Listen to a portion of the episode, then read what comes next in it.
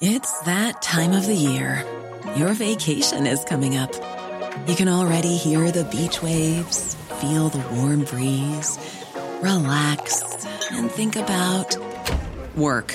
You really, really want it all to work out while you're away. Monday.com gives you and the team that peace of mind.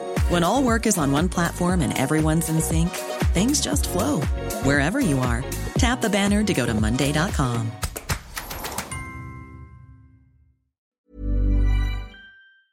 El Ayuntamiento de Getafe le retira el nombre de Alfonso Pérez al estadio del Getafe Club de Fútbol después de que Alfonso Pérez dijera la verdad sobre el fútbol femenino. Veámoslo. Ayer el Ayuntamiento de Getafe, gobernado por el PSOE, y el Getafe Club de Fútbol acordaron dejar de llamar al estadio de este último Coliseum Alfonso Pérez, en honor al exfutbolista nacido en Getafe Alfonso Pérez, para pasar a denominarlo simplemente Coliseum, es decir, retiraron del nombre del estadio del Getafe Club de Fútbol las palabras Alfonso Pérez. ¿Y por qué hicieron esto? Pues porque unos días antes, el exfutbolista Alfonso Pérez dijo lo siguiente en una entrevista para el diario El Mundo. Pregunta del entrevistador. Tú, que sientes tanto la selección, ¿cómo estás viendo todo lo sucedido con la selección española femenina? Respuesta de Alfonso Pérez. Pues tengo una opinión bastante discrepante respecto a la mayoría con todo lo que está ocurriendo. Me parece muy bien que las mujeres tengan su espacio y sus derechos, como creo que tienen actualmente y desde hace bastantes años. Hay mujeres trabajando en todos los cargos de grandes empresas y nadie les cierra ya puertas. Pero creo que no puede ser equiparable para nada el fútbol femenino y el masculino, porque todo va en función de los ingresos que generes y de la repercusión mediática. Y ahí no hay comparación. Seguro que hay otras deportistas de otros deportes a las que les gustaría cobrar tanto como las jugadoras de la selección española femenina y no pueden, como a mí me gustaría cobrar lo de Cristiano Ronaldo, pero no puedo ser tan bueno. Es lo que hay. Cada uno tiene que saber dónde está y lo que genera. No se pueden quejar de lo que es actualmente el fútbol femenino. Ha evolucionado, pero deben tener los pies en el suelo y saber que no se pueden equiparar en ningún sentido con un futbolista hombre. De esto ya tuvimos ocasión de hablar en un vídeo anterior ya constatamos con cifras contantes y sonantes que lo que está diciendo Alfonso Pérez es rigurosamente cierto. Actualmente los ingresos de los distintos clubes de fútbol proceden fundamentalmente de su división masculina.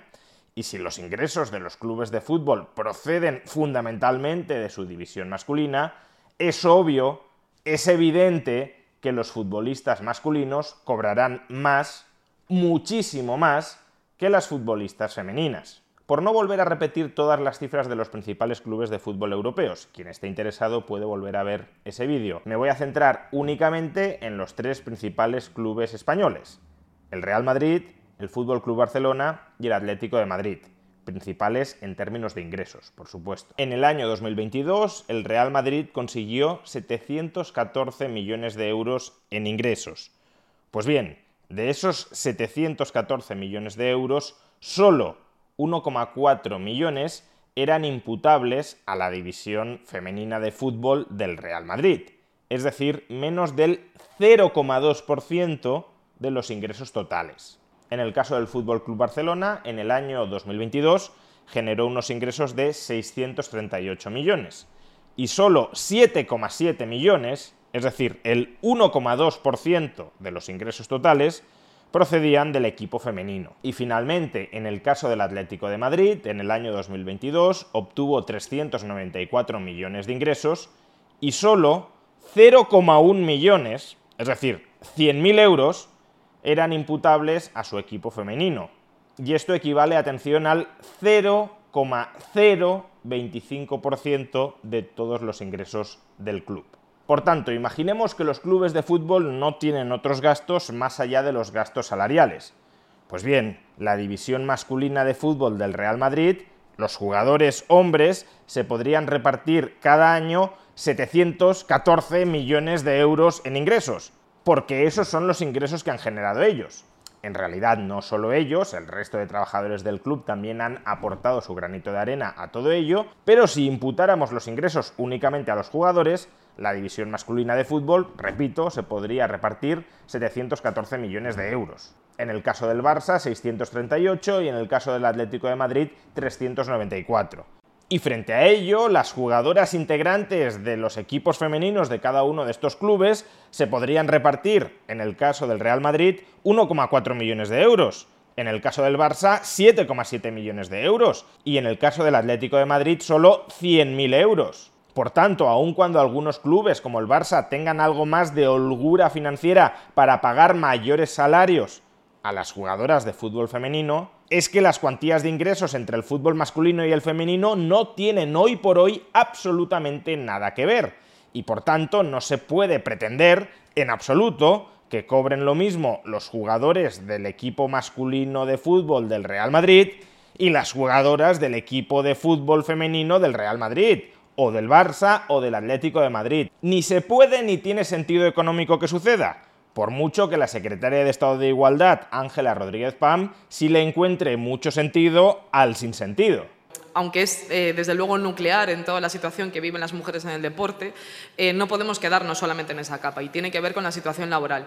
Es verdad, y se dice con estas palabras literalmente en el estudio, que la situación salarial de muchas mujeres es una aberración y creo que este testimonio eh, da la clave. Es desde luego aberrante que haya mujeres que sigan cobrando cantidades tan ridículas cuando sus compañeros hombres por el mismo trabajo cobran cantidades estratosféricas. Esto es una cosa que debería de ser inadmisible y desde luego lo es para cualquier otro ámbito. Em, y por tanto tenemos que pensar cuáles son esas medidas que, que, podemos poner en marcha. Siguiendo este mismo brillante razonamiento económico, entiendo que también le parecerá aberrante a Ángela Rodríguez Pam Hi, I'm Daniel, founder of Pretty Litter. Did you know cats tend to hide symptoms of sickness and pain? I learned this the hard way after losing my cat, Gingy. So I created Pretty Litter, a health monitoring litter that helps detect early signs of illness by changing colors, saving you money and potentially your cat's life. Pretty Litter is veterinarian developed, and it's the easiest way to keep tabs on your fur baby's health right at home. Go to prettylitter.com and use code ACAST for 20% off your first order and a free cat toy. Terms and conditions apply. See site for details. I'm Sandra, and I'm just the professional your small business was looking for. But you didn't hire me because you didn't use LinkedIn jobs. LinkedIn has professionals you can't find anywhere else, including those who aren't actively looking for a new job but might be open to the perfect role, like me. In a given month, over 70% of LinkedIn users don't visit other leading job sites. So if you're not looking on LinkedIn, you'll miss out on great candidates like Sandra. Start hiring professionals like a professional. Post your free job on linkedin.com/people today. Here's a cool fact. A crocodile can't stick out its tongue. Another cool fact, you can get short-term health insurance for a month or just under a year in some states. United Healthcare short term insurance plans are designed for people who are between jobs, coming off their parents' plan, or turning a side hustle into a full time gig. Underwritten by Golden Rule Insurance Company, they offer flexible, budget friendly coverage with access to a nationwide network of doctors and hospitals. Get more cool facts about United Healthcare short term plans at uh1.com. Que los jugadores de fútbol masculinos de segunda división cobren muchísimo menos que los jugadores de fútbol masculinos de primera división, porque mismo trabajo mismos ingresos, ¿no? Pero bueno, dejando de lado estas excentricidades que atentan contra el mismo sentido común, Alfonso Pérez en su entrevista para el diario El Mundo solo describe la realidad tal cual es. Los equipos de fútbol masculino generan muchísimos más ingresos que los equipos de fútbol femenino y por tanto los jugadores de esos equipos de fútbol masculino, no por ser hombres, sino por generar muchísimos más ingresos, percibirán salarios, compensaciones salariales, muchísimo más elevadas que sus pares femeninas. Y mientras sigan generando muchísimos más ingresos, tiene pleno sentido que sigan recibiendo remuneraciones muchísimo más elevadas. ¿Qué disparate digno de cancelación social hay aquí? ¿Por qué motivo hay que quemar a Alfonso Pérez en la hoguera? ¿Qué ha dicho que sea inaceptable y que atente contra la dignidad de las mujeres? Pues absolutamente nada. Pero entonces, ¿cómo han justificado desde el Ayuntamiento de Getafe y desde el Getafe Club de Fútbol esta retirada del nombre de Alfonso Pérez del estadio del Getafe Club de Fútbol? Pues leamos su docta argumentación en la nota de prensa que publicaron al respecto. Ayuntamiento y Getafe Club de Fútbol acuerdan renombrar el estadio de la ciudad como Coliseum. El consistorio local trasladó al club la necesidad de que esta instalación municipal, cedida al Getafe Club de Fútbol, sea un ejemplo para transmitir los valores positivos del deporte como la igualdad, la solidaridad y el respeto.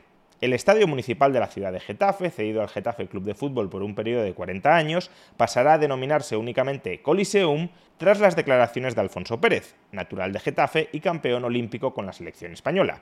El exfutbolista señalaba la imposibilidad de que una jugadora cobre lo mismo que sus compañeros varones, trasladando la idea del fútbol como un mero negocio económico, en lugar de ensalzar aspectos tan importantes en el deporte como la superación, el esfuerzo o la igualdad, minimizando los logros sociales obtenidos por las actuales campeonas del mundo dentro y fuera de los terrenos de juego. Primero, si estamos hablando de lo que cobran los futbolistas masculinos y las futbolistas femeninas, obviamente estamos hablando de lo económico, de lo crematístico, y lo que cobran va en función de los ingresos que generen. Si generan dos, no pueden cobrar 20, salvo que los 18 se los parasiten a otros. Claro que puedes ensalzar otros aspectos del deporte más allá del negocio económico, como la superación o el esfuerzo, pero lo que es una trampa es decir que se deben ensalzar otros aspectos no económicos del deporte, como la superación o el esfuerzo, para inmediatamente justificar que debido a ese esfuerzo y a esa superación han de cobrar económicamente lo mismo que otros futbolistas que generan más ingresos monetarios. La superación y el esfuerzo se pueden ensalzar, por ejemplo, con reconocimiento público y mediático, pero no necesariamente se tienen que ensalzar equiparando económicamente los salarios de los futbolistas masculinos y de las futbolistas femeninas si ambos equipos, masculino y femenino, generan ingresos totalmente dispares. Vamos que los logros dentro y fuera del terreno de fútbol de la selección española de fútbol femenino podrán estar muy bien, a otros les parecerán no tan bien, pero es otro debate, podrán estar muy bien, pero eso no justifica que cobren lo mismo en sus clubes de fútbol que los futbolistas varones que generan en sus clubes de fútbol, en sus equipos masculinos de fútbol, ingresos astronómicamente superiores. ¿Y cómo ha reaccionado Alfonso Pérez a toda esta rocambolesca polémica? Primero, constatando que lo que ha dicho no debería ofender a nadie porque es la pura realidad. A pesar de todo, hay gente que le molesta que uno diga la verdad y esto es una evidencia y es una verdad. Por esto ha habido tanto revuelo. Pero quien lo quiera ver y entender es, claro y evidente. Pero hay una parte de la sociedad en la cual, pues bueno, si no está de acuerdo con lo que uno piensa, pues te critica. Yo en este caso creo que no he dicho ninguna mentira. He dicho una realidad, que es la comparación del fútbol femenino con el masculino, lo que generan unos y lo que generan otros. Y si a alguien no le gusta esto, pues, bueno, pues va y te critica. Y segundo, deseando que no haya una motivación político-ideológica, como por desgracia sí la hay, en la retirada de su nombre del Estadio Coliseum de Getafe. A Alfonso Pérez le parece bien que le quiten el nombre, pero si hay motivos razonables que lo justifiquen. Por ejemplo, que una empresa patrocinadora le pague al Getafe porque el estadio lleve el nombre de esa empresa patrocinadora. Pero repito, y por desgracia, no ha sido ese el caso. Siempre he sido y he estado orgulloso de llevar el nombre de Getafe y del Getafe por todos los sitios del mundo donde, donde he estado. Pero bueno, entiendo que ahora, eh, si por algún motivo se tiene que cambiar el nombre al campo, espero y deseo que sea por un tema económico. Es decir, que mañana llegue una multinacional y pague un dinero al Getafe para que ese nombre de esa empresa lo pueda llevar en, el estadio. Yo estaría encantado de que eso sea así, pero no por un tema, eh, en fin, eh, ideológico o de cualquier otro motivo, que no sé cuál es, pero bueno, yo mientras tanto llevaba orgulloso el nombre de Getafe y, de, y, de, y del Getafe por todos lados. Estamos creando una sociedad donde no se recompensa la verdad, sino la mentira.